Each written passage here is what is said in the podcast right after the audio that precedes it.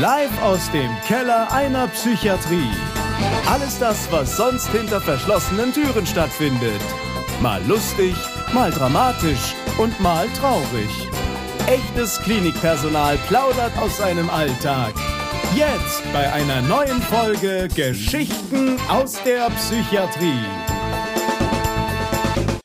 Hallo und herzlich willkommen zu einer neuen Folge Geschichten aus der Psychiatrie. Und es ist ja immer so, dass ich mir ähm, bestimmte Themen überlege, über was gesprochen werden kann. Und heute habe ich eine ganz nette Kollegin eingeladen, weil nämlich heute ein äh, Thema beackert werden soll, was ähm, ich ganz, ganz wichtig finde. Und zwar, da geht es auch so ein bisschen um Nachwuchsförderung. Und deswegen ist heute meine Kollegin Sarah in meinem Podcast. Hallo. Hallo. äh, Sarah. Ja. Was ich auch immer gerne dazu sage, ist, dass ich ähm, gerne Leute auch einlade, mit denen ich gut reden kann und mit denen ich ähm, auch gerne rede. Und deswegen äh, war es eigentlich auch ganz klar, nachdem wir ja auch schon einige Nachtdienste miteinander hatten und auch einige Dienste miteinander mhm. hatten, dass äh, ich dich gerne einladen würde. Und ich habe mir tatsächlich auch aufgeschrieben, ähm, was wir so gemacht haben in Nachtdiensten. Ich erinnere mich daran, dass wir sogar in der Nachtdienstpause mal VR-Brillen ausprobiert haben, dass wir eigentlich immer gerne über Beziehungen sprechen, die äh, ja auch immer wieder gerne Thema sind, ähm, sei es über Tinder oder über Bumble oder über was auch immer. Und ähm, letztendlich ist dann die Initialzündung gewesen, aber dass du in meinen Podcast gekommen bin, bist, weil ich äh, dir die Tabletten gestellt habe und du es ja. nicht machen musstest, stimmt's? Ja, wir hatten einen Deal. Das können wir beide sehr gut zusammen, ne? Immer Deals aushandeln miteinander. genau, und da hatten wir einen Deal, dass du mir Tabletten stellst und ich in deinen Podcast komme. Genau. Hier sitze ich. ich du hast dir, äh, du hast dir als Getränk so ein Hype-Getränk ausgesucht, ja. was hier, glaube ich, auch schon mal war, aber was ich auch tatsächlich gerne trinke. Und zwar Gösserradler. Und davon habe ich zwei besorgt. Ich hoffe, sie sind noch kalt. Ich habe sie extra in so einer Kühltasche gehabt. Ja. ja. Hätte man nicht so gedacht, ne? So, Kalt schmeckt reiche ich mal rüber. Danke. Jetzt stellt sich natürlich für mich die Frage, was ist denn deine persönliche Geschichte hinter Gösser Radler? Warum muss es dann das schon wieder sein? Weil du hättest ja auch jedes andere Radler dieser Welt oder jedes andere Biermischgetränk dieser Welt nehmen können. Ja, ich habe ja gerade schon erwähnt, eigentlich, also die Leute, die mich gut kennen, würden, glaube ich, sagen, Aperol ist mein Getränk. Aber Gösser erinnert mich irgendwie an Sommer in der Südstadt. Dann geht man zum Kiosk, holt sich einen Gösser, und setzt sich schön irgendwo hin. Deswegen war das erste Getränk irgendwie ein Gösserradler. Genau. Und jetzt hast du dich, jetzt setzt du dich heute mit mir hier hin und dann trinken wir auch ein Gösserradler. Ja. Ich habe aber keine Mauer, ich habe nur Stühle hier. Ja, alles gut. Cheers. Cheers.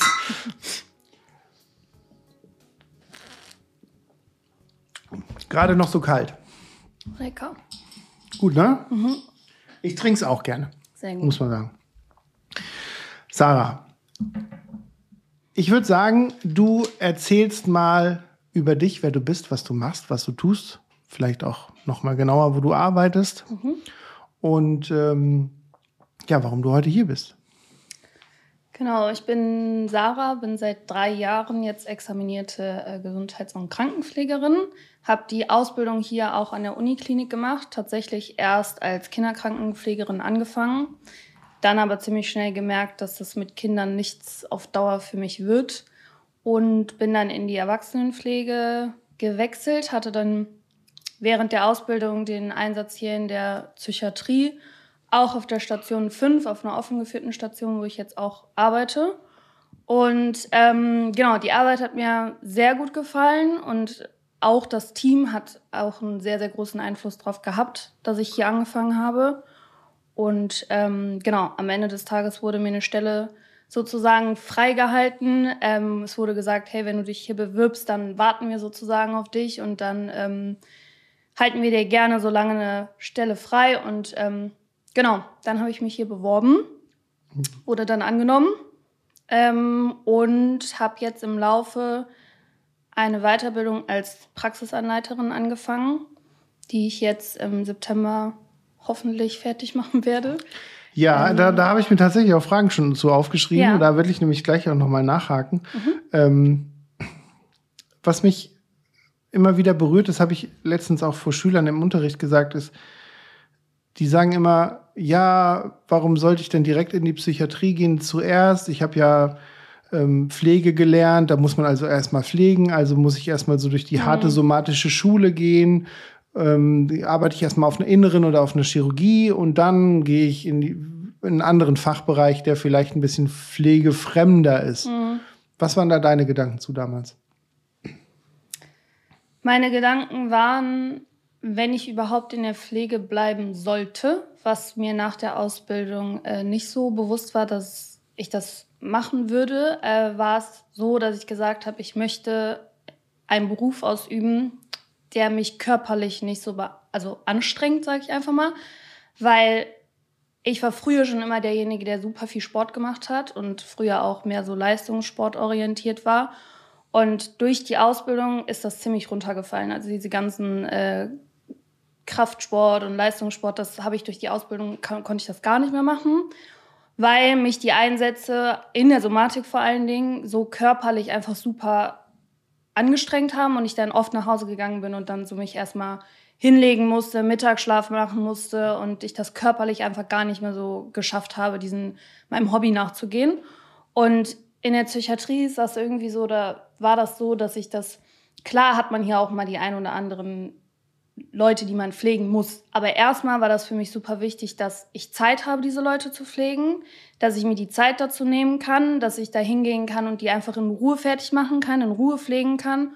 Und klar, die Arbeit, also wir kommunizieren jeden Tag, wir reden viel, wir müssen viel zuhören. Und das ist einfach so eine Sache, die klar kopfmäßig irgendwie super anstrengend ist, dass ich manchmal nach Hause gehe und einfach einen vollen Kopf habe, aber da ist halt dieser Sport als Ausgleich halt mega gut, weil ich dann, ich brauche meinen Kopf nicht, um Sport zu machen, so, sondern ich bekomme meinen Kopf dadurch frei.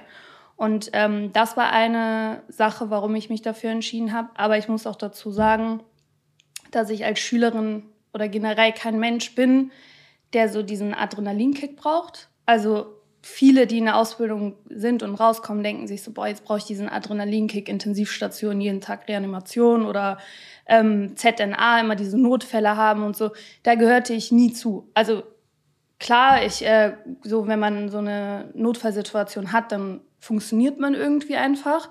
Aber es war nie so, dass ich das hätte jeden Tag haben wollen. Und hier reicht es mir schon manchmal, wenn wir einfach einen Notfall haben und wir runterlaufen müssen und so in eine Situation kommen, die super undurchschaubar ist, so, dann reicht mir dieser Adrenalinkick für die nächsten paar Tage. Mhm. Aber das jeden Tag zu brauchen, das war irgendwie noch nie so meins.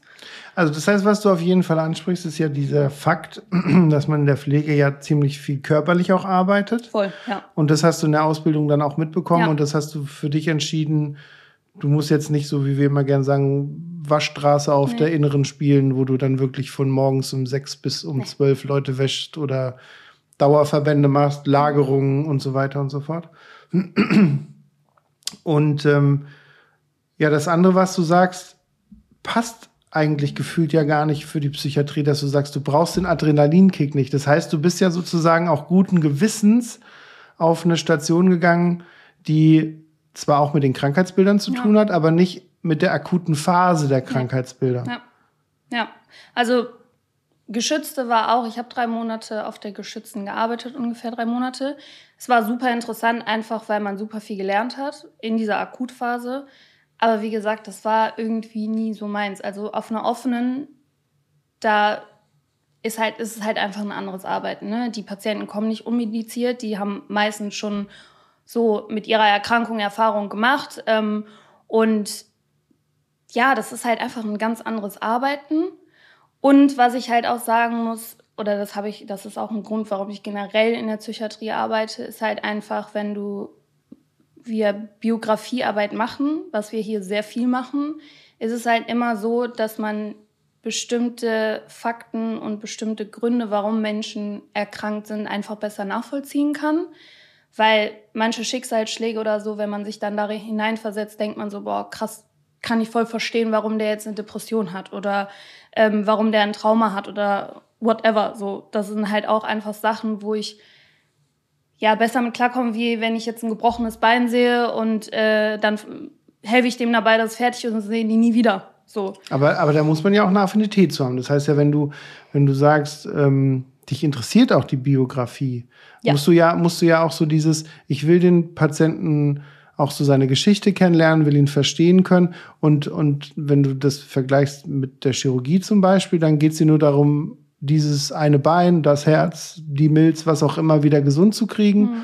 und dann zu gehen. Was, wie kommt es in dir hoch, dass du, dass du dann diese Biografie so cool findest oder dass du, dass du das gerne möchtest? Was macht das bei dir?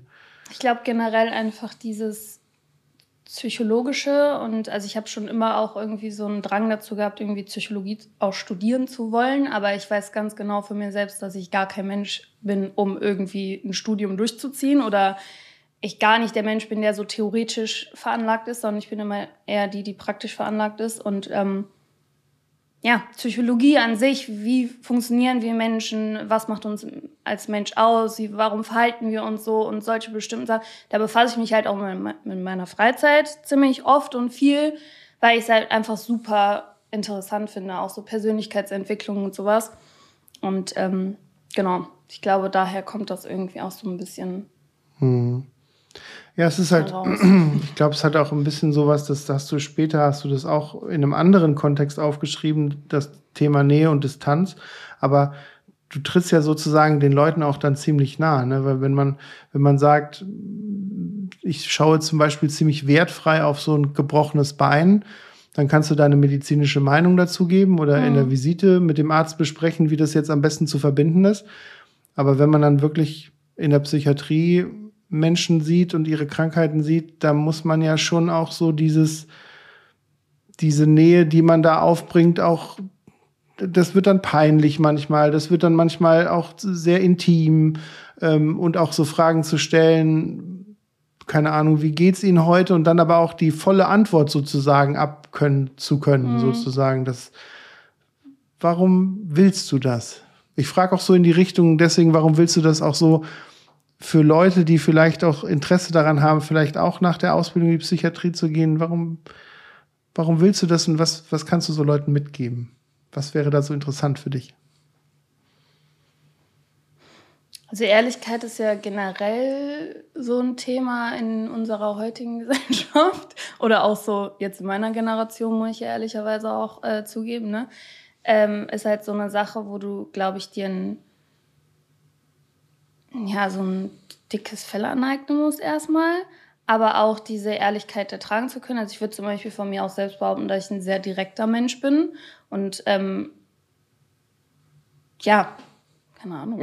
Du, würdest, du würdest also auch, du würdest also auch in deinem sagen, dass du in deinem eigenen Leben sozusagen das auch selber forcierst, ehrlich zu sein, dass du, ja. dass du auch äh, ehrlich durchs Leben gehst ja. und deswegen auch ähm, das gut findest, wenn andere Leute zu dir ehrlich sind äh, in der Psychiatrie und, und du dann die auch besser verstehst, besser mit denen umgehen kannst und genau und halt einfach, also ich meine, man kann nicht von jedem Patienten so verlangen, dass ähm, der mit einem redet. Ne? Also hier ist ja in der Somatik ist ja auch oft so, oder das ist ja für Auszubildende auch super schwer, die zu uns zum Beispiel zum Einsatz kommen. In der Somatik geht man auf den Patienten zu.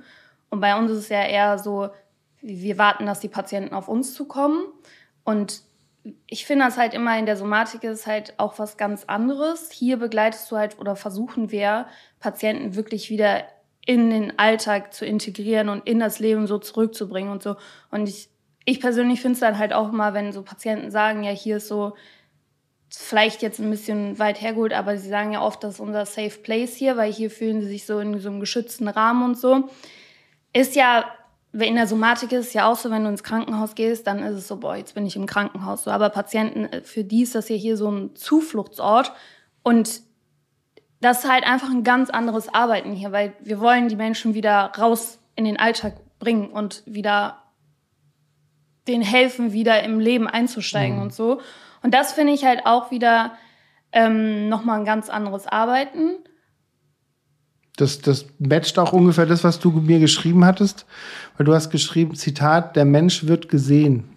Ja, ich finde, hier ist es halt einfach was, also hier wird der Mensch dadurch auch mit der Biografiearbeit, ne? Der Mensch wird halt hier gesehen, so wie er ist. Ich habe das als Auszubildende selbst in der Somatik super oft erfahren, dass es halt der Patient einfach nur im Zimmer und so und so war mit dem gebrochenen Bein.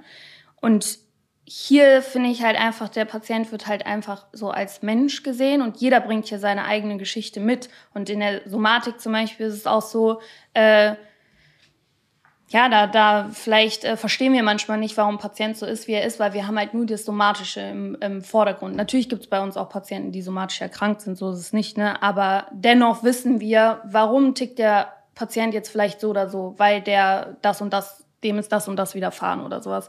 Und das ist halt in der Somatik, fällt das halt voll hinten runter. Und hier, finde ich halt, wird der Mensch halt so gesehen als Ganzes, weil manchmal verstehen wir einfach besser, warum der Patient so ist, wie er ist. Und man muss halt auch dazu sagen, umso länger man hier arbeitet, umso mehr Patienten kennt man.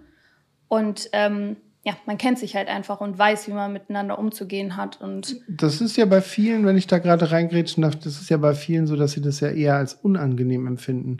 Dass man, dass man sagt, okay, der, der ist mir jetzt zu nah, der ist schon das x-te Mal da. Also ich meine mhm. jetzt auch primär in der Somatik, ne, dass man mhm. dann sagt, oh nee, der schon wieder oder mhm. so.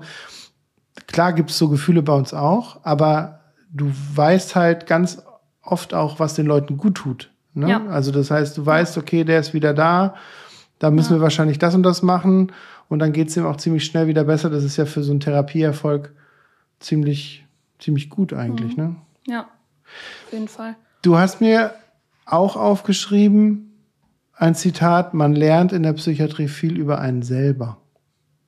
Ja. Also was, ich, was macht das bei dir, dieser Satz? Ich persönlich muss sagen, dass ich seitdem ich hier arbeite schon viel auch über mich selbst gelernt habe. Ähm, vor allen Dingen auch, das ist mir immer wieder aufgefallen, wenn man so in Gesprächen mit Patienten sitzt und dann kann man immer schön reden schwingen und ihnen super tolle Tipps geben und so. Und dann sitzt man da irgendwie und denkt sich so, das hast du jetzt richtig toll gesagt. Vielleicht wendest du das auch mal in deinem Leben an. Weil sich zum Beispiel, ja, sie sollen sich nicht so viel Stress machen oder machen sich keine Gedanken um ungelegte Eier, so, ne, umgangssprachlich gesagt. Kann ich selbst sehr gut. Ich mache mir selbst über viele unnötige Sachen Stress, wo manche Leute denken, so, was stimmt nicht mit dir? Aber kann ich dann natürlich immer meinen Patienten gut sagen, ne? so machen sie das nicht und ist immer schön alles gesagt. Aber selbst umgesetzt ist halt dann auch noch mal was anderes. Und da ertappe ich mich immer wieder selbst, dass ich so da sitze und denke, so ja, das hast du jetzt schön gesagt. Vielleicht äh, nimmst du dir das auch mal zu Herzen. Ähm, also das habe ich immer wieder, aber auch dieses, ähm, das habe ich glaube ich auch aufgeschrieben gehabt, dass ich ähm, jetzt eine Zeit lang auch letztes Jahr eine ziemlich lange so Krankheitsphase hatte, wo ich äh, ziemlich lange krank war und auch ziemlich stark äh, körperlich und dass ich gemerkt habe, so, boah, wenn du jetzt nicht aufhörst, dir Gedanken über deinen Körper zu machen und jedes einzelne Pöckchen an deinem Körper entdeckst oder so, äh, dann werde ich, also dann schlägt mir das halt auch irgendwann so auf die Psyche, ne? Und dann war es halt auch so, okay, du musst jetzt wirklich so auf dich selbst aufpassen, weil der Kopf hat halt auch immer, also der Kopf ist halt auch mit dem Körper verbunden, ne? Und wenn man sich viele Gedanken macht und sich in viele Sachen reinsteigert und so, reagiert der Körper halt auch darauf. Und da musste ich dann auch, hatte ich immer wieder so einen, ja, eine bestimmte Patientin auch im Hinterkopf, wo ich mir dachte, boah, die ist genau, also die macht das, also hat das auch so, das ist ihre Grunderkrankung und ich dachte mir so, und ich musste irgendwie immer an die denken. Wenn ich mich in irgendwelche Sachen reingesteigert habe, dachte ich mir so, boah, nee, entspann dich jetzt mal ein bisschen so. Ähm, weil wenn du so weitermachst, dann äh, leidet deine Psyche auch darunter so. Und das ist halt, ja, ich glaube, das kennen wir irgendwie alle so ein bisschen. Und ähm, ja. In dem, in dem Hinblick auf der Tatsache, dass du ja noch gar nicht so lange examiniert bist, ähm, wie hast du so die Meinung der Schüler als es dann darum ging, wo werden wir später mal arbeiten, Abschlussprüfung kommt bald. Was haben die gesagt, als du gesagt hast, ich gehe in die Psychiatrie, ganz klar? Mm, naja, viele, wie schon gesagt, viele nach der Ausbildung suchen ja diesen Adrenalinkick und sagen halt ganz oft, ja, Psychiatrie nehmen wir mal so als Nische für später. So, und ähm, viele natürlich, die mich gut kannten, wussten irgendwie, okay, das passt zu mir einfach, weil ich halt so, ja, keine Ahnung, das passt einfach zu mir, weil mhm. ich so gut mit, auch so zwischenmenschlich, glaube ich, ähm, ziemlich gut mit anderen klarkomme und immer so, also auch so mit unterschiedlichen Menschen klar komme immer noch und ähm, viele haben es nicht verstanden, warum ich es mache, weil ähm, ja, wie du schon sagst, ne, weil nach der Ausbildung will man waschen. Nicht jeder, ich nicht auch jeder, nicht. Ich auch nicht, äh, ja. genau. Aber, aber diese, diese Aussage, ich nenne es mal Psychiatrie im zweiten Anlauf. Also das heißt, Psychiatrie in der äh, erstmal Pflege machen und wie, wie ist deine Erfahrung, dass du das eben nicht gemacht hast? Dass du sagst, nee, das war genau das Richtige für dich. Hättest, wäre das überhaupt eine Option gewesen? Ja, es wäre schon eine Option gewesen, aber ich glaube, je nachdem, auf was für eine Station ich gegangen wäre, hätte ich auf jeden Fall das nicht so lange ausgehalten, Vollzeit zu arbeiten wie hier. Und ich muss auch sagen, dass ich, ich habe immer noch Freundinnen, die in der Somatik arbeiten und wenn ich manchmal höre, was die da tagtäglich machen, denke ich mir so, nee, auf gar keinen Fall. Wobei also, umgekehrt, wenn du denen sagst, wo du arbeitest und die fragen würdest, würdet ihr tauschen? Was würden die antworten? Die würden, glaube ich, auch sagen, auf gar keinen Fall. ähm, Warum? Was, ich glaube, weil was ist der Grund sich, in deinen Augen? Weil die sich ähm, eher, also dieses Medizinische kommt halt auch noch super krass dazu. Ne? Also nach der Ausbildung sind auch super viele Medizinstudien gegangen und auf der somatischen Station hast du halt einfach auch ein bisschen mehr dieses Medizinische. Du musst dich mit diesen ganzen Laborwerten auseinandersetzen und so. Und das ist, glaube ich, auch nochmal ein ähm, ja, Fakt gewesen, warum auch viele in so somatische Stationen gegangen sind, wenn die überhaupt in der Pflege geblieben sind.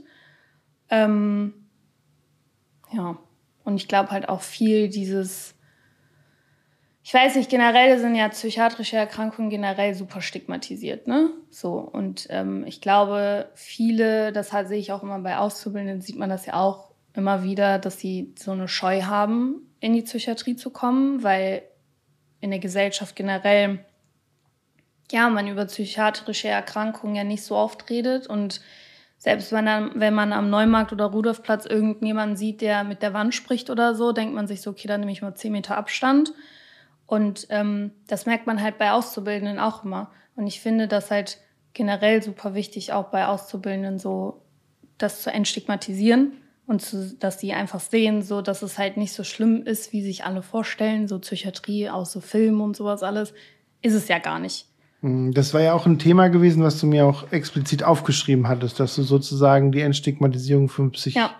psychischen ja. Erkrankungen sozusagen ja. da auch äh, so ein bisschen dir auf die Fahne geschrieben hast.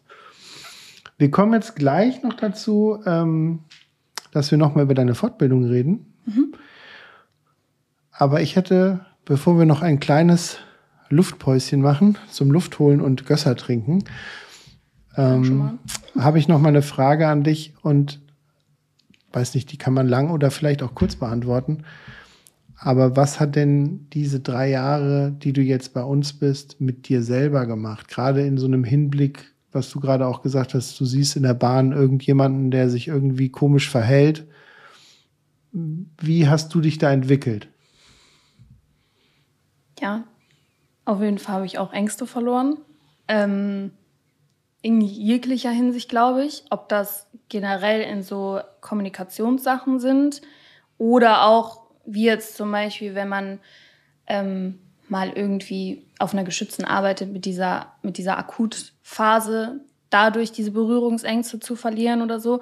Aber generell auch, glaube ich, dieses Nähe-Distanz. Ich glaube, das habe ich auch wirklich hier so durch meine Arbeit gelernt auch das in meinem, meinem Privatleben anzuwenden, diese Nähe, Distanz und einfach meine zu wissen, was wo und wann meine Grenzen sind und was ich mir gefallen lasse und was nicht. Und ähm, wie ich mit gewissen Situationen auch einfach in meinem Privatleben umgehe. Ich glaube, das ist also schon ziemlich viel, was ich hier so für mich persönlich selbst mitgenommen habe. Mhm. Das heißt und ja auch sehr viel so Selbstfürsorge auf jeden Fall auch. Also sehr mhm. auch so für mich selbst zu achten, weil das sagen mir Kollegen auch immer wieder, oder das ist ja auch so ein Satz, der hier sehr oft fällt, so wenn man selbst äh, psychisch nicht gesund ist, dann kannst du auch keine anderen psychiatrisch kranken Menschen pflegen. So. Aber wenn du dann wieder gesundet bist, muss man dazu sagen, dann kannst du auch mit der Erfahrung Richtig. Leute vielleicht sogar genau. besser pflegen. Genau. Und das ist halt einfach auch super viel so Selbstfürsorge und auch ja, auf sich selbst so aufpassen. Ne? Ja, das ist, das ist ähm, oft auch bei uns im, im Kontakt mit allen möglichen Berufsgruppen, die wir halt ja. so haben, merkt man halt, wenn man in der Psychiatrie arbeitet, dass alle irgendwie schon für sich selber auf eine bestimmte Art und Weise ziemlich gut selbst reflektiert sind. Ja. Und das prägt unsere Arbeit halt auch, ne? weil du halt nicht nur so an einem Objekt wie dem Bein arbeitest, sondern Voll. dass es eine Teamsache ist, eine Informationsweitergabe und so weiter und so fort. Ja. Ich brauche jetzt noch einen Schluck Gösser mhm. und dann hören wir uns nach dem Schluck und nach wahrscheinlich musst du kurz rülpsen oder so, das ist immer schlecht fürs Mikrofon, hören wir uns gleich wieder.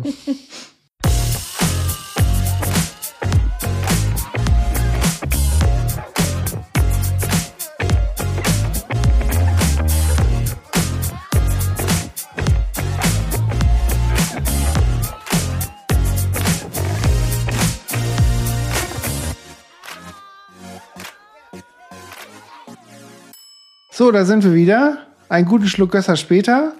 Ähm, wir wollten jetzt noch mal über deine Fortbildung sprechen, weil zum einen äh, denkt man sich natürlich, okay, Fortbildungen sind ja nötig, um sich selber auch weiterzuentwickeln.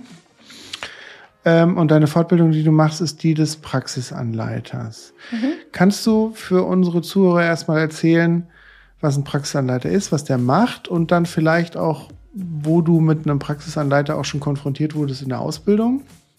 Und was die so gemacht haben mit dir und was, was so deine Arbeit ist und warum du glaubst, dass du dich da jetzt schon in der Lage zu fühlst, weil viele sagen, ja gut, die macht das jetzt drei Jahre, warum ist die jetzt so? Hm. Also die Fortbildung beinhaltet ja als Praxisanleiterin, dass man, wenn Schüler auf Station kommen, für die sozusagen da ist und die Ansprechpartnerinnen, Ansprechpartner für diejenigen sind und auch mit denen gewisse Anleitungen plant, sei es jetzt Tabletten stellen oder Injektionen, Infusionen vorbereiten, whatever. Da gibt es ja eine Bandbreite von Anleitungen, die man machen könnte. Und ähm, genau, es zählt auch noch dazu, dass man halt denen diese ganze Papierkram unterschreiben kann, die die ja mitbringen. Und was ist das für ein Papierkram? Wie kann man sich das vor? Was, was soll das? Stundennachweise, ähm, bestimmte Zeugnisse, die die ja in der Schule abgeben müssen, wo die ja für den Einsatz auch eine Benotung bekommen. Ähm, genau, sowas. Und halt auch der größte Teil oder ja, was halt auch ein super großer Anteil dazu hat, ist ja, dass man ähm, Auszubildende im Examen begleiten darf und denen das abnehmen darf und halt so als Zweitprüfer dabei sein kann ähm, und dann halt auch die Auszubildenden aufs Examen vorbereitet und mit denen diese ganzen Abläufe durchgeht und denen natürlich auch versucht, die Angst davor zu nehmen, ne? weil die halt einfach, ja, wenn man die halt einfach zusammen darauf vorbereitet. Ähm, genau. Die, die, der aufmerksame Hörer wird sich jetzt wundern und sagen, die ist doch schon Krankenschwester. Woher nimmt die sich die Zeit, jetzt noch einen Job zu machen?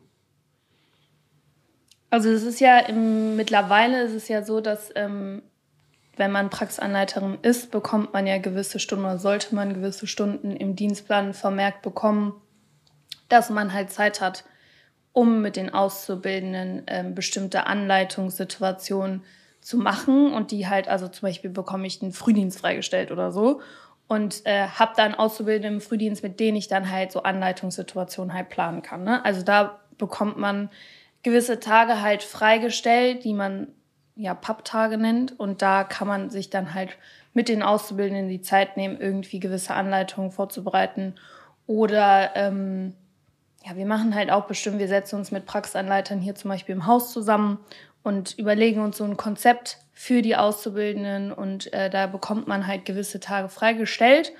Aber es ist halt generell auch so, dass wenn Auszubildende auf Station sind, und man der Ansprechpartner ist, dass die entweder mit einem laufen und sich die Arbeit, also die Arbeit sozusagen teilen, aber dass man immer drüber guckt oder halt auch Sachen delegieren kann. Ne? Also die sollen ja irgendwas schon mitnehmen.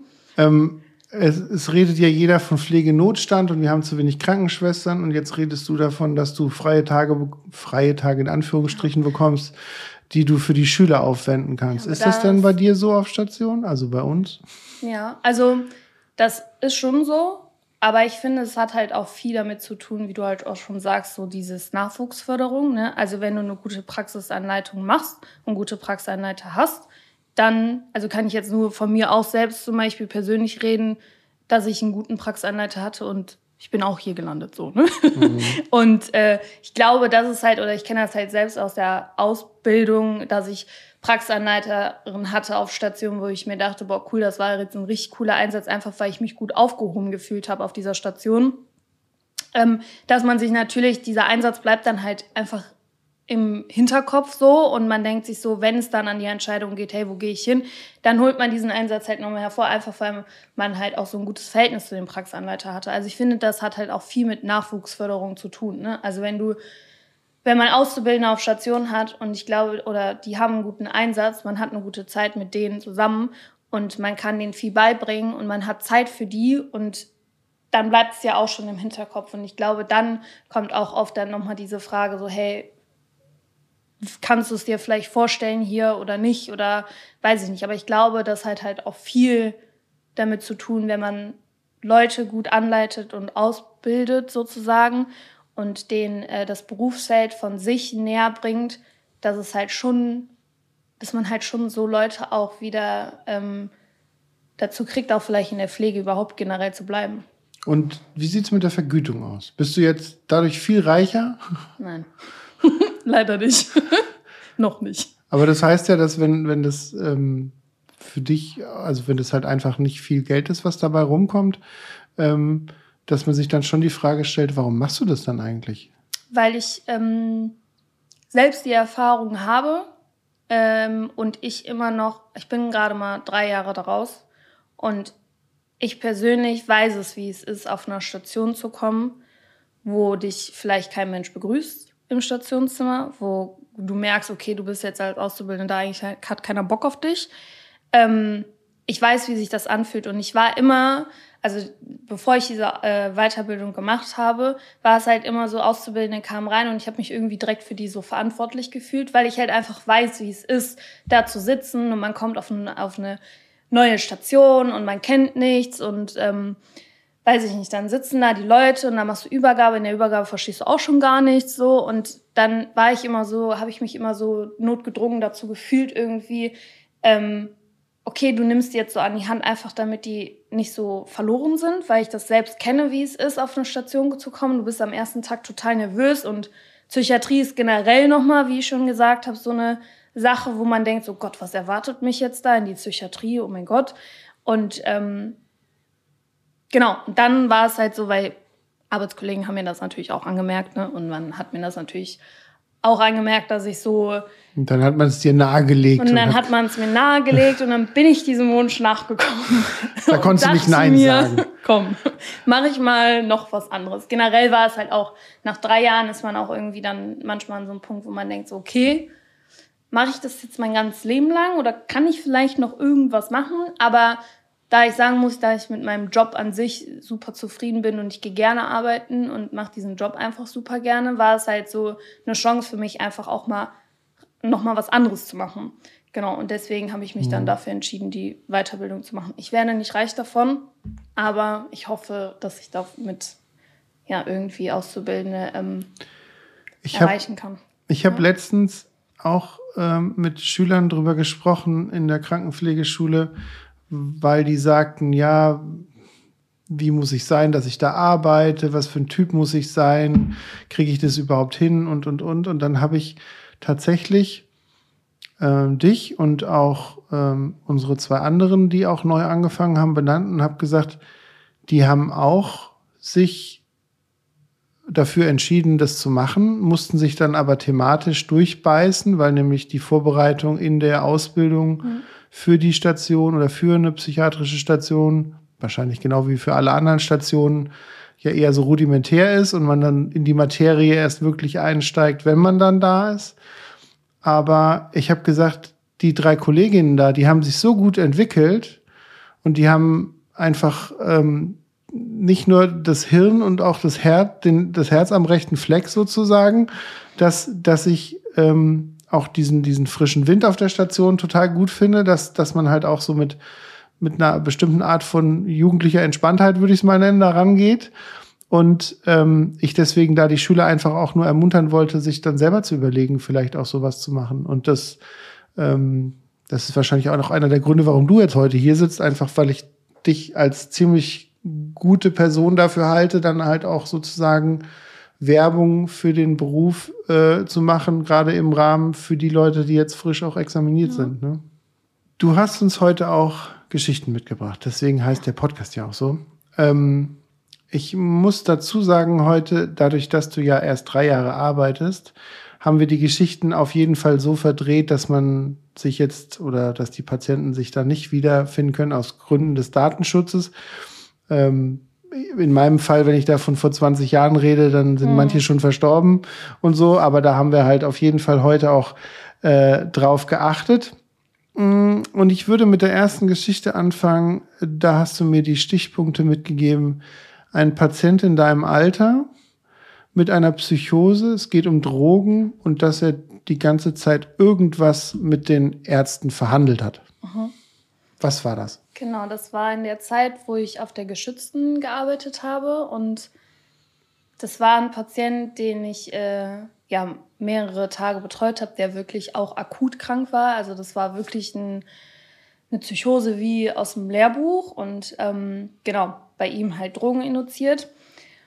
Und äh, wir waren zusammen in Ausgängen und es hat auch ähm, soweit immer alles gut geklappt. Ähm, und das war immer sehr, also es war sehr interessant zu sehen, weil irgendwann wurde ihm der Ausgang gestrichen aus bestimmten Gründen.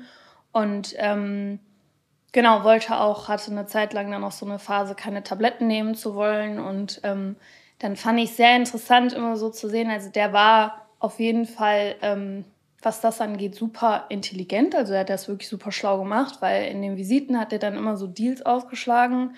So, ja, wenn ich Tabletten nehme, kriege ich eine Stunde Ausgang. Wenn ich dies mache, machen sie das für mich und so. Und so konnte man irgendwie auch immer so gut mit dem klarkommen. Und es war tatsächlich auch jemand, der hat sich auch wirklich dran gehalten. Ne? Also der hat seine Tabletten genommen, er hat eine Stunde Ausgang bekommen. Nach der einen Stunde kam er auch zuverlässig wieder zurück. Und das äh, fand ich immer sehr interessant, weil es halt ja, es, halt, es ist ja nicht immer so, dass Patienten, die hier hinkommen, irgendwie. Ähm, du meinst wahrscheinlich so in Richtung Schema F, dass man sagt, der Patient genau. kriegt das und genau. das wird dann gemacht, sondern ja. dass man individuell auf den Richtig, Patienten ja. eingeht. Ja. Ne? Und das fand ich halt bei ihm, also manchmal saß ich da selbst in der Visite und dachte mir, oh, das war jetzt gar nicht, gar nicht so dumm. Das war gar nicht dir. dumm. So, und es war wirklich, also mit dem konnte man so auch wenn er wirklich, der war wirklich akut krank, ne? Also der war wirklich, wirklich krank so. Und aber das war wirklich, wo ich mir selbst manchmal so dachte, das war jetzt echt schlau von dir so. Und ähm, ja, so konnte man halt voll gut mit dem irgendwie so umgehen und das so handhaben. Also das war. Das heißt, du hast mit dem auch so Deals dann gemacht, ja. so ein bisschen? Ja. Also das war ja schon die einen oder anderen. Ich habe ihn halt auch manchmal so, wenn er jetzt so Jetzt zum Beispiel hatte er eine Stunde Ausgang, ne? dann ähm, hat man ihn halt auch mal in den Ausgang begleitet und sowas. Aber die Deals, die er halt gemacht hat, da war ich selbst immer manchmal so, ja, hast du dir gut ausgedacht so. Aber es hat immer funktioniert. Das heißt aber, dass, dass es da sicherlich auch, ähm, wenn da jetzt, sagen wir mal, ein gesetzter Oberarzt im Hintergrund gewesen wäre und hätte dann gesehen, wie die, die Krankenschwester mit dem Patienten irgendwelche Deals verschachert, dass der vielleicht Augenrollen bekommen hätte? Nee, so jetzt nicht. so jetzt, das waren jetzt nicht so.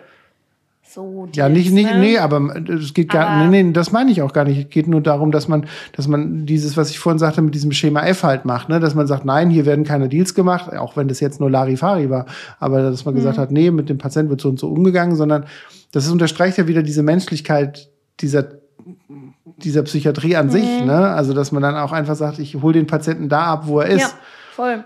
Ne? Ja. Also man gibt dem Patienten die Option dafür, ja. sowas zu tun, weil er das ja. vielleicht von draußen kennt und wenn er so funktioniert, beziehungsweise wenn, wenn er halt auch den Genesungsweg so ein bisschen mitgehen kann und dann sich halt auch vertrauensvoll einlässt. Und vielleicht hätte er ja auch einem, einem Oberarzt, der mit so einer Holzhammermethode theoretisch ist jetzt einfach nur mhm. fiktiv, ne? Aber wenn er mit so einer Holzhammer-Methode nach Schema F gekommen wäre, hätte er gesagt, was will der alte Mann ja. von mir? Und, und, trotzdem konntest du ihn dann aber auf seinem Weg ja. begleiten, ne? Ja, das auf jeden Fall. Also, und das ist ja auch eine Sache, ne, wie du schon sagst, so individuell. Du musst immer du kannst, musst immer hier jeden Patienten individuell sehen, weil nicht jeder ist hier gleich. So. Mhm. Und ähm, ja. Ich habe vor kurzem äh, mit dem äh, Chefarzt der Palliativmedizin gesprochen und hat so ein Buch geschrieben über bestimmte Erkenntnisse äh, zum Thema halt Sterben und in der letzten Lebensphase. Und in einer der Erkenntnisse stand drin, dass, ähm, das hatte er nochmal aufgegriffen, das war eigentlich ein Spruch von Max Planck gewesen, ähm, dass er gesagt hat, es ist also, ich zitiere das jetzt nicht, sondern es ist nur sinngemäß, weil ich das jetzt nicht direkt hier äh, als Zitat habe, aber dass es sinngemäß so ist, dass es gut ist, dass die Menschheit auch peu à peu stirbt, weil gerade im Kontext der Wissenschaftler und der schlauen Leute die junge Generation, die immer nachrutscht, immer neue Impulse mit reinbringt mhm. und sich das dann auch weiterentwickeln kann. Klar kann man auch auf die Expertise von älteren Forschern und Wissenschaftlern zurückgreifen. Die ist aber gefühlt ja irgendwann endlich. Und wenn dann einer mit so einem flippigen Kopf sozusagen auch frisch studiert da reinspringt, dass der ganz andere Impulse setzt. Und das Beispiel, was du gerade gesagt hast, nee, ich kam mit dem Patient gut zurecht, der hat mir vertraut, wir konnten da an seiner ja. Problematik arbeiten, aber wir haben es halt mit so Deals gemacht.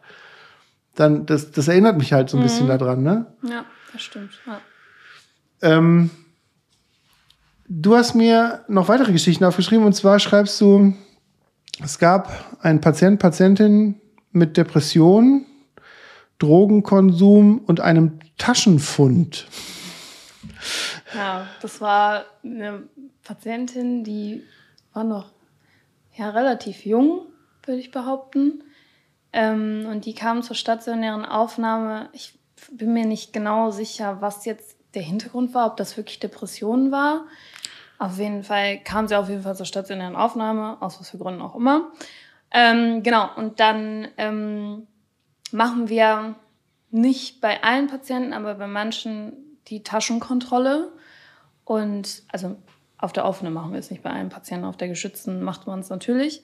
Ähm, genau, und dann habe ich auch bei ihr die Taschenkontrolle gemacht und dann hat sie ähm, wirklich einen Kulturbeutel voller Cannabis abgegeben und ich war, wusste gar nicht, wie ich damit umgehen soll, weil ich hätte in meinem Leben. Also viel wie so ein Päckchen Kaffee oder so, 500 Gramm ungefähr. So ja, ein Kulturbeutel voll. Ja, also es war auf jeden Fall wirklich für mein, also ich hatte in meinem Leben noch nie so, so viel, viel Cannabis in der Hand, ge geschweige davon gesehen auf einem Haufen.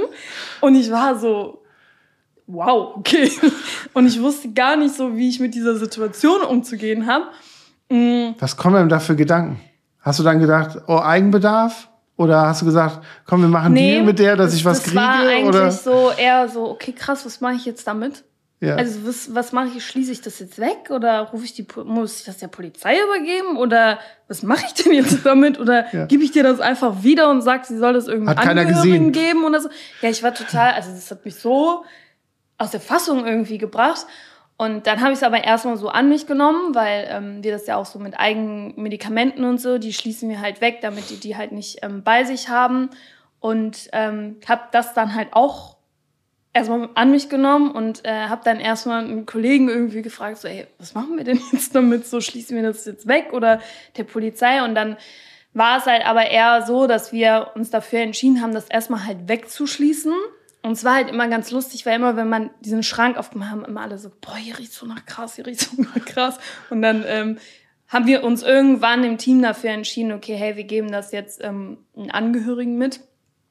Und äh, um sie halt auch nicht irgendwie in Bedrohung zu bringen oder sowas, weil es ja wirklich schon super viel war. Und das Lustige war halt am Ende der Geschichte, dass, es, dass sie mich dann halt irgendwann gefragt hat, ja, kriege ich das dann bei Entlassung wieder mit? Und ich war irgendwie so, das meint die doch jetzt nicht gerade ernst, oder? Die fragt mich doch jetzt wirklich nicht, ob sie das abgegebene Cannabis bei Entlassung wieder mitbekommt. Ja. So.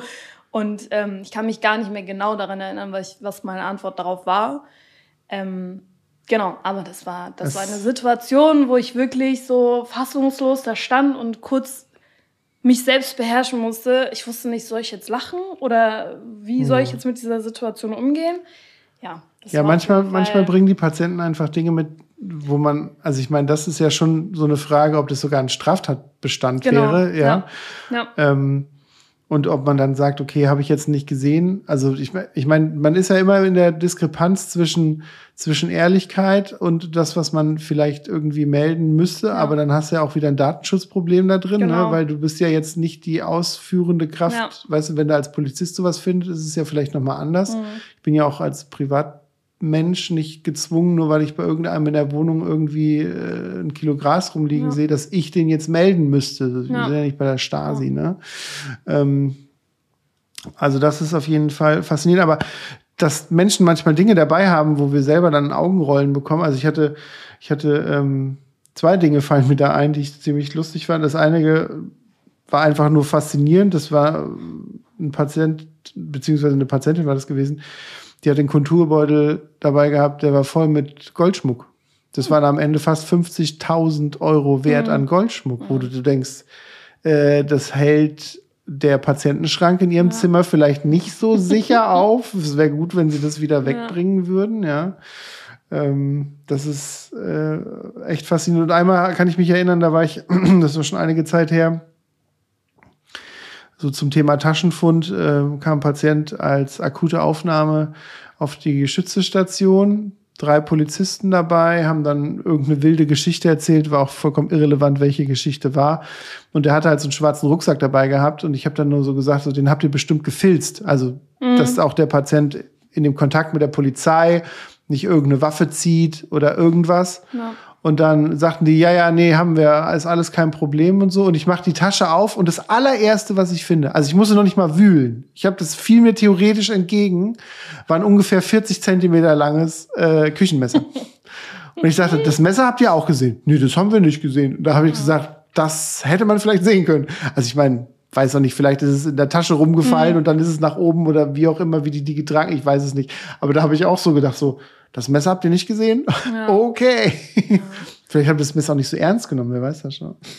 Wer weiß. Ähm, ja, eine Geschichte will ich von dir noch hören. Ähm, und, äh, und dann noch ein Thema kurz ansprechen. Und zwar hast du aufgeschrieben als Geschichte Pflege, äh, Bezugspflegepatient wurde im Ausgang als Partner gesehen.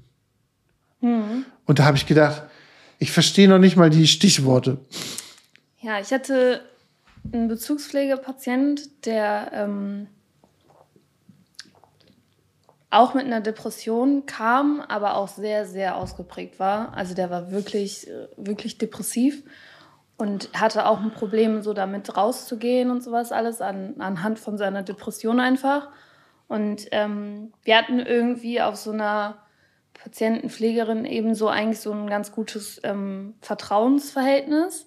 Ähm, und war auch ein Patient, der immer so sehr Schwierigkeiten hatte, sich generell zu öffnen und ähm, generell nach Gesprächen zu äh, fragen und sowas. Und ähm, irgendwann waren wir halt in dem Bezugspflegegespräch so weit, dass wir gesagt haben, okay, wir gehen jetzt mal draußen spazieren. Und ähm, dann sind wir rausgegangen und äh, dann hat, haben wir irgendwie beide so im Hintergrund ähm, auch gehört, so, boah, das ist aber ein schönes Paar. Und ich war so, okay. Und das erste Mal, also er hat es halt auch mitbekommen, das erste Mal habe ich den so einfach so lachen gesehen. So. Und das war irgendwie so, da dachte ich mir dann auch so, ja, okay, wenn das der Auslöser jetzt ist, dass du mal lachst und so Mimik zeigst und mal so irgendwie aus, deinem, aus deiner Depression so ein bisschen rauskommst, dann nehme ich das so gerne auf mich. Und das fand ich irgendwie auch so voll der schöne, ähm, voll der schöne Output so. Outcome. Mhm. Outcome. Dass du, dass du, dass du sozusagen als Partner wahrgenommen wurdest. Nee, also nee, das jetzt nicht so unbedingt. Ja, ja, ja, aber, aber verzichten können. Nee, aber, aber, aber dieses, ähm, dieses, das einfach so eine Aussage einfach ihn so zum Lachen bringt und ich war so, also dass das irgendwas in ihn ausgelöst hat, was er super lustig fand und wo ich dann halt einfach auch mich so darüber gefreut habe, dass der dann irgendwie mal so irgendwas halt mal wieder lustig fand in seiner ganzen depressiven Phase. Und da, das habe ich halt irgendwie so voll so auf mich genommen. Ähm, auch wenn ich es ein bisschen weird fand, so. Aber ähm, ja, das war irgendwie so, ich finde, das ist halt. Also meine, ja, meine Aussage, um das zu erklären, bezieht sich, weil ich ja sagte, dass du als Partner wahrgenommen wirst, bezog sich darauf, auf den Gedankengang, der, der mir da beim Hören der Geschichte kam, dass du ja nicht als Krankenschwester wahrgenommen wirst so. und dass der Patient ja. als Kranker wahrgenommen wird, ja. sondern dass sie eigentlich theoretisch ja hättet für den Außenstehenden einfach ein spazierengehendes Pärchen sein können. Ja. Und das ist doch eigentlich auch cool, wenn man dann auch ihm in dem Kontext vielleicht nicht ansieht im Gesicht, dass er sagt, okay, der ist depressiv, mhm. sondern dass der vielleicht doch auch so mimisch flexibel war und dass er dann, dass ihr da so vielleicht auch irgendwas gequatscht habt nebenbei und so und dass ihm das ja auch schon rausgebracht hat und man dann den Leuten nicht direkt ansieht, dass sie krank waren. Ja. Ne? Ja. Das meinte ich. Ja, das auf jeden Fall, ja. Ich äh, habe tatsächlich noch ein kurzes Thema, was du vielleicht gar nicht so auf dem Schirm hast, was ich dich gleich fragen werde. Oh Gott. Und dann noch die paar Abschlussfragen und dann sind wir auch schon äh, fast in der Zielgeraden. Aber ich äh, genieße jetzt noch einen Schluck Gösser und dann hören wir uns nach der kleinen, kleinen Pause wieder. Okay.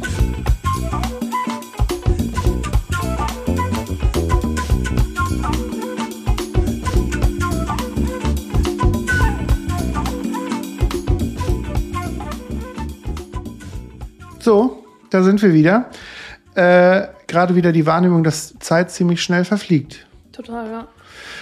Ähm, Stunde fast rum. Ich ähm, wollte eine Sache noch ansprechen, die, ja, wie soll ich sagen, die mich, weil ich ja schon länger Pfleger bin, vielleicht nicht ganz so mehr betrifft. Ich, und vielleicht auch, weil ich männlich bin, nicht so betrifft. Aber du hattest das Thema Nähe und Distanz Tanz aufgeschrieben, auch in einem bestimmten Kontext.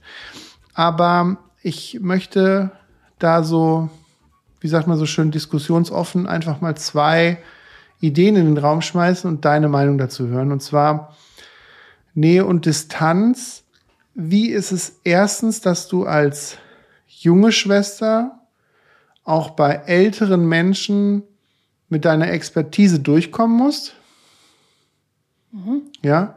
Und zum Thema Nähe und Distanz bei Jüngeren, dass du sozusagen theoretisch ja auf Leute triffst, die genau dein Alter sind, die vielleicht auch gerade aus ihrer Ausbildung raus sind und dass, dass du da dich sozusagen als Schwester in der Rolle distanzieren musst, dass du sagst, ich bin hier die Schwester und sie sind der Patient und eigentlich würdest du die gleiche Person, wenn ihr euch nicht in dem Klinikskontext treffen würdet, vielleicht zusammen im Odonien feiern gehen oder so. Mhm. Ähm, ich muss ehrlich sagen, dass das ja auf unserer Station sehr ausgewogen ist. Also, dass man schon irgendwie da ein bisschen so den Hintergedanken hat, okay, wenn das jetzt ein Patient ist in meinem Alter, dann guckt man ja erstmal, auf was für einer Ebene komme ich überhaupt mit diesem Patienten klar. Aber ich würde den zum Beispiel nicht in, sage ich mal, in Bezug nehmen, wenn ich weiß, dass das nicht auf Gegenseitigkeit beruht, wenn es um diese Nähe und Distanz geht. Ähm, da finde ich halt aber auch immer, egal wie alt der Patient ist, ob das ein älterer Mensch ist oder einer in meinem Alter, ähm, ist halt auch immer diese Direktheit. Ne? Also das ist, ich stelle mich zum Beispiel mit dem Vornamen vor, aber auch nur, weil mein Nachnamen kann sich eh keiner merken oder vergessen die meisten Leute wieder. Ähm, aber dass man, wenn es dann dazu kommen sollte man halt auch Leute einfach darauf freundlich hinweist. Ne? Also sagen so, okay, wir bleiben hier immer noch beim Sie. Ähm, das finde ich halt super wichtig und das ist halt das, was man sich halt auch trauen muss. So. Ähm, das heißt, Selbstbewusstsein ist in dem Kontext auch ein guter Partner ja. bei der Arbeit. Ja, auf jeden Fall. Weil es ja auch nicht jeder hat. Nee, das stimmt, aber das ist auf jeden Fall, das ja auch, gilt ja auch zum Eigenschutz. Ne? So, aber da sollte man schon ein selbstbewusstes Auftreten auf jeden Fall mit sich bringen und, und halt auch diese Klarheit und Direktheit. Halt. Und glaubst du, das kann man lernen in der Psychiatrie, dass du, wenn du neu anfängst, dass du das auch lernen kannst? Ja. Oder äh, muss man das als Rüstzeug mitbringen? Also ich glaube, als Rüstzeug musst du halt schon mitbringen, dass du ähm, dich nicht so schnell unterkriegen lässt und dass du dir halt, also dass gewisse Sachen die auch nicht, äh, aber das ist ja generell in unserem Beruf so, dass man sich bestimmte Sachen nicht zu sehr zu Herzen nehmen sollte und eine gewisse Distanz dazu einfach bewahren sollte, weil sonst würde man in dem Beruf generell nicht klarkommen, wenn man alles mit sich, ähm, mit sich nach Hause nimmt, wie man immer so schön sagt. Ne? Äh, ich glaube, da soll, das sollte man schon mitbringen. Aber ich glaube, man kann halt auch eine gewisse Direktheit und ähm, ein bestimmtes Auftreten kann man sich schon hier so auch lernen. Ähm, ich glaube, das kommt halt mit den Erfahrungen, die man hier ein, einfach sammelt und mit bestimmten Patientenklientel, wo man halt einfach ein gewisses Auftreten souverinieren muss. Hm. Und wie ist es bei älteren Leuten, wenn du jetzt auf ältere Leute triffst, die dann eher so sagen, ja, sie junge, dumme Schwester, so, also mhm. so von dem Inhalt jetzt mhm. nicht, aber so vom Gefühl her, dass man so das Gefühl hat, okay, die hat natürlich viel mehr Lebenserfahrung als ich, aber ich bin halt auf der professionellen Seite. Wie gehst du damit um? Mm, also auch da bin ich persönlich ein Mensch, der das halt auch offen und ehrlich äh, kommuniziert. Ne? Also ich kann es voll verstehen, wenn ähm, Leute sagen, hey, ähm, sie haben jetzt gar nichts zu sagen oder irgendwie sowas. Ne? Aber da ist es halt auch mittlerweile so, dass ich da halt auch schon mich jetzt nicht so schnell unterkriegen lasse, weil ich halt einfach, also ich meine, der Patient will was von mir so und ähm, wenn ich halt weiß, dass es halt, wenn ich jetzt so ähm, es nicht darauf ankommen lassen möchte, mich mit denen jetzt irgendwie da auseinanderzusetzen, hole ich natürlich irgendwie einen Kollegen und eine Kollegin, ne? Aber ähm, ich glaube, so ein gewisses Auftreten und so eine gewisse Professionalität und Direktheit muss man halt schon mitbringen hier. Mhm. Weil, ja. Also ich kann mich bei mir erinnern, dass ich tatsächlich gerade so die ersten zwei Jahre immer so ein bisschen damit gestruggelt habe. Ich meine, ich glaube, ich meine, ich hatte auch schon das Selbstbewusstsein, aber du hattest oft die Situation, dass die dich halt nicht für voll genommen mhm. haben. Mhm.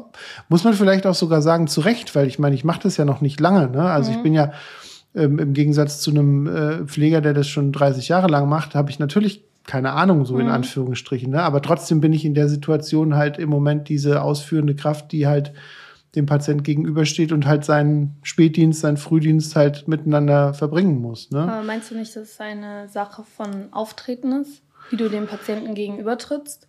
Also das kann es natürlich sein, mhm. aber wenn du sichtlich siehst, dass der Patient, sagen wir mal, Mitte 50 ist und du von seinem, von seiner Biografie weißt, der ist irgendwie, keine Ahnung, ein hohes Tier bei einer Bank mhm. und der dir ansieht, dass du noch nicht mal Mitte 20 bist mhm. und äh, fragt dann irgend so eine ziemlich fachliche Frage, dann, und wo du auch nicht sofort vielleicht eine Antwort mhm. drauf hast, dann kann ich mir schon vorstellen, dass du da ganz schwierig mit zu tun hast, mhm. da die, die, die, die Fassung zu wahren, beziehungsweise halt dann auch zu sagen, ich bin hier sehr selbstbewusst. Ja, das stimmt. Aber ich finde solche Situationen, also zum Beispiel jetzt, wie du sie zum Beispiel beschrieben hast, wenn ich mich jetzt da hineinversetzen würde, würde ich halt also schon auch irgendwie so klar signalisieren, okay, hey, vielleicht kommen wir jetzt hier gerade nicht so miteinander klar, weil sie älter sind als ich, aber lassen wir uns jetzt diesen Dienst hier zu Ende bringen und morgen ist vielleicht ein anderer Kollege im Dienst. Aber ich finde das generell ist das halt auch, das habe ich auch schon oft erlebt mit Patienten, egal welche Altersstufe. Aber es gibt ja bestimmte Menschen, egal ob es im Berufsleben ist oder im Privatleben oder so, mit manchen Menschen kommt man zurecht und mit manchen Menschen nicht. Und das ist ja egal ob das ein Patient ist oder nicht, hat man das ja immer. Und ich glaube, da ist es halt auch wichtig, dass man das so auch im Team kommuniziert, dass man sagt, so, boah, mit dem Patienten komme ich gar nicht zurecht. Und dann zieht man sich auch so ein bisschen aus der Sphäre raus so und sagt so, okay, ich mache das Nötigste, sage ich jetzt mal in Anführungszeichen.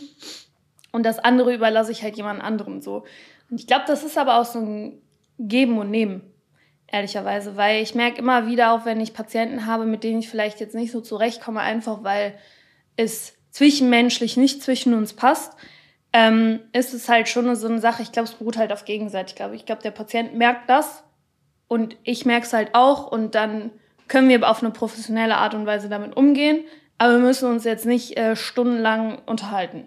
Mhm. Aber so. das, der Trick ist ja darin zu sehen, dass, dass die Kranken, sage ich jetzt ganz plump deswegen mhm. so, die kranken Menschen halt auch Menschen sind. Und ja, diese Menschen ja. ähm, mit ihrer gesellschaftlichen Prägung, die sie haben, auch in der Lage dazu sind, auch zu sagen, okay, klar, mir geht's gerade schlecht, ich habe die und die Krankheit, aber ich muss mich jetzt halt mit der Krankenschwester oder mit dem Krankenpfleger auseinandersetzen. Ja. Klappt ganz gut oder klappt vielleicht auch nicht so gut, aber dann sind sie trotzdem menschlich in der Lage, das halt auch dementsprechend einzuordnen. Ja. Ne? Also man geht ja nicht davon aus, dass jemand, der sozusagen in der Psychiatrie ist, einfach so, ähm, ich sage jetzt mal in Anführungsstrichen, so kaputt ist, dass der selbst diese Basics nicht ja. mehr so drauf. Das gibt es zwar, aber dann geht man halt auch mit anderen Ideen und genau. anderen Mitteln ran. Genau. Und was natürlich auch immer der, der, Fall ist, was du auch schon angesprochen hast, man man kann natürlich auch auf die Expertise der anderen Kollegen auch hoffen, dass man das dann in einen anderen Dienst weitergibt mhm. oder halt auch im gleichen Dienst mit dem Kollegen bespricht.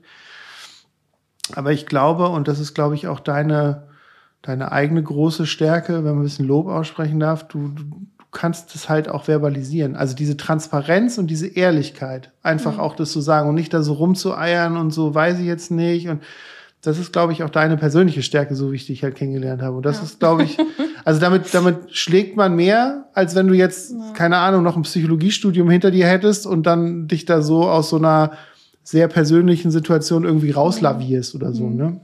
Ja.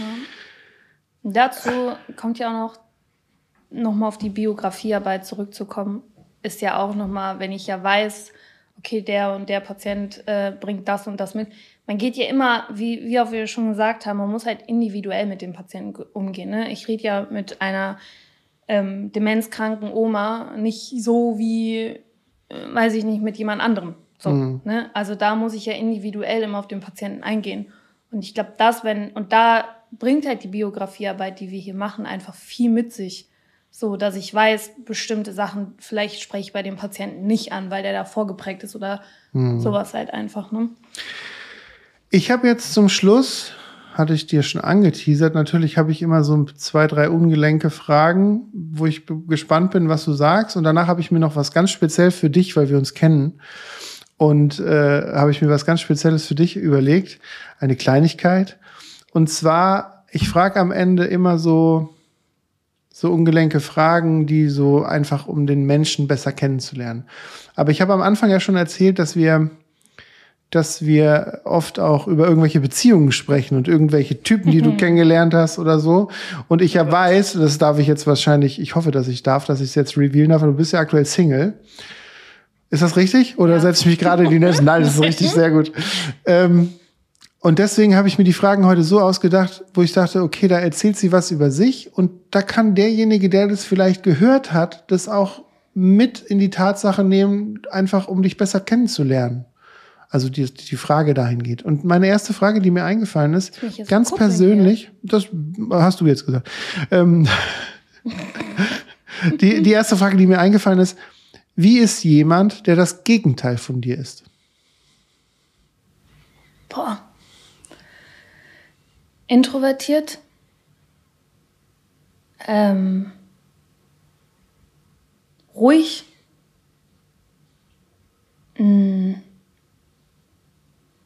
nicht so direkt oder ich glaube jemand, der also der vielleicht auch mit meiner Direktheit nicht zurechtkommt.